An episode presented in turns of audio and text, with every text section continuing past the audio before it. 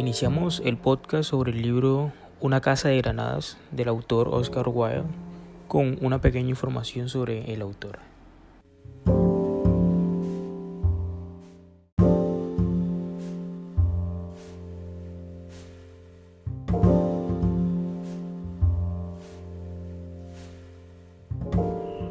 Oscar Wilde, escritor irlandés, nació en Dublín en 1854 y murió en París en el año 1900. Fue además de escritor, poeta, dramaturgo, fue muy reconocido por su ingenio y su sarcasmo social.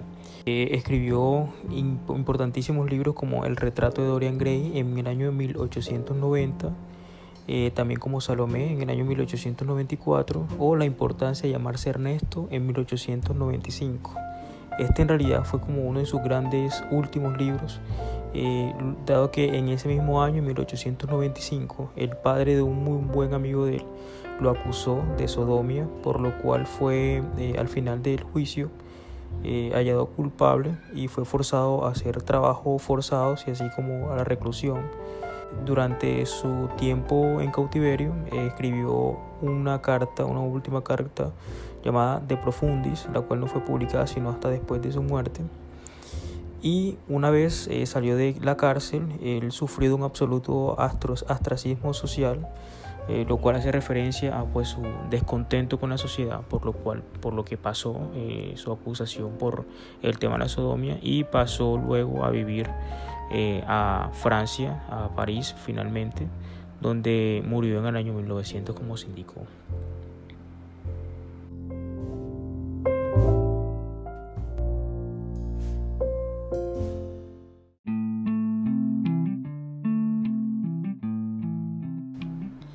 Este podcast es referente al libro Una casa de granadas, el cual está compuesto en sí en cuatro cuentos menores, por decirlo de alguna forma, los cuales son El joven rey, El cumpleaños de la infanta, El pescador y su alma y El niño estrella.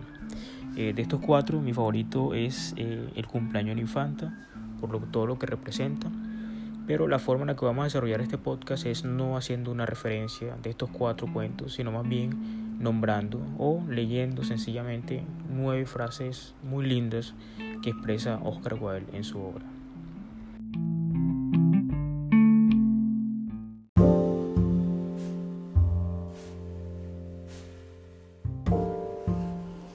Pero más a menudo prefería estar solo, sintiendo como un fino instinto certero que era casi una adivinación que los secretos del arte se aprecian mejor en secreto y que la belleza, lo mismo que la sabiduría, ama al que le rinde culto en solitario.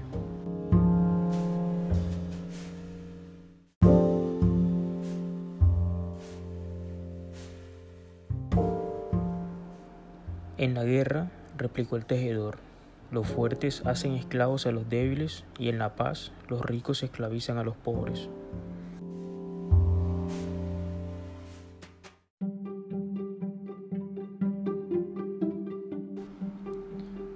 Tenemos cadenas, aunque ninguna mirada las contemple, y somos esclavos, aunque los hombres nos llamen libres.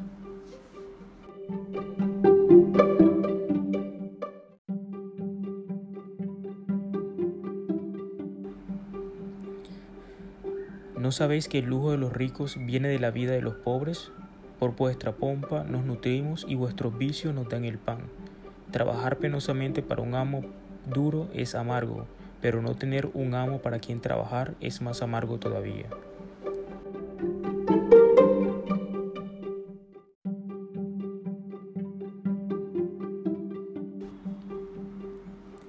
¿Debe llevar alegría lo que ha moldeado el dolor?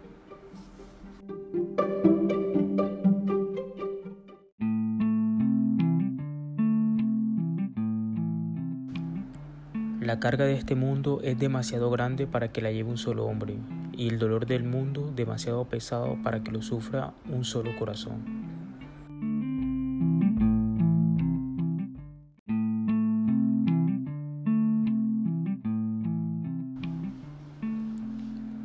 Mi bella princesa, vuestro divertido enanito nunca volverá a bailar. Es lástima, pues es tan feo que puede que hubiera hecho sonreír al rey. ¿Pero por qué no volverá a bailar? preguntó la infanta riendo. Porque se le ha roto el corazón, respondió el chambelán. Y la infanta frunció el ceño y sus delicados labios de hoja de rosa se curvaron en un bonito gesto de desdén. En el futuro, que los que vengan a jugar conmigo no tengan corazón, exclamó.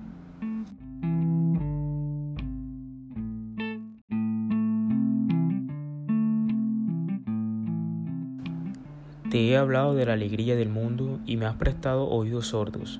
Permíteme ahora que te hable del sufrimiento del mundo, y puede que quieras escuchar, pues en verdad el sufrimiento es el Señor de este mundo, y no hay nadie que escape de sus redes.